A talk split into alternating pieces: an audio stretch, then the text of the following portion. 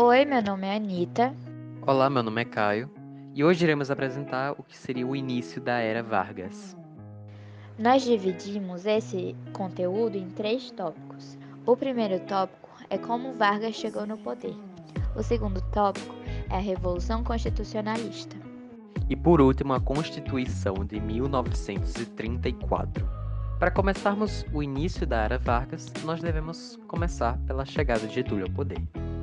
Para entendermos melhor o que seria o início da Era Vargas, nós devemos voltar para o ano de 1930. O então presidente Washington Luiz, que era paulista, rompeu com as alianças que sustentavam a República do Café com Leite.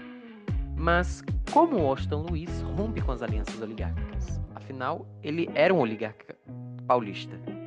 Então, Washington Luiz propõe que o próximo presidente da República Brasileira fosse um paulista e não um mineiro, como havia sido previamente planejado pelas oligarquias paulistas e mineiras.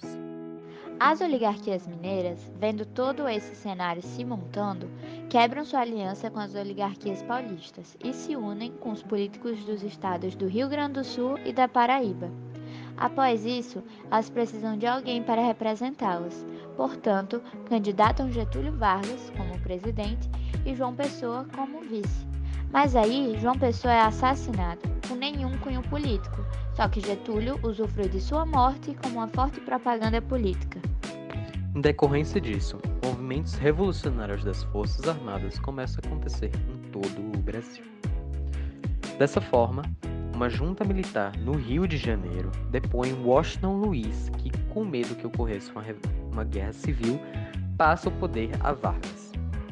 A ocorrência desse golpe provocou condições favoráveis para que a Revolução Constitucionalista acontecesse. O Estado de São Paulo não aceitou o golpe de Getúlio, pois os oligarcas paulistas ficaram de fora dessa, algo que gerou insatisfação da população ao governo federal. A aprovação do governo federal pelos paulistanos, que já não era muita, caiu drasticamente quando quatro estudantes que manifestavam pacificamente foram mortos. Esse assassinato desencadeou a revolta dos paulistas pelo governo federal, resultando na Revolução Constitucionalista, que ocorreu em 9 de julho de 1932. No fim, eles perderam, mas, no geral, esse evento representa uma das grandes revoltas políticas que ocorreram contra Getúlio Vargas.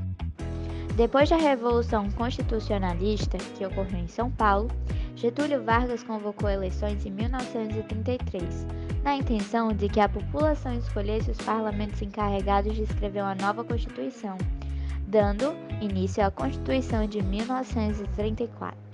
As principais características da nova Constituição são a manutenção dos três poderes, o voto secreto, o voto feminino leis trabalhistas para que o operariado fosse favorável a Getúlio Vargas, a criação de leis para defender a população do abuso do Estado, abuso que o próprio governo Getúlio Vargas praticou, e a obrigatoriedade do ensino primário.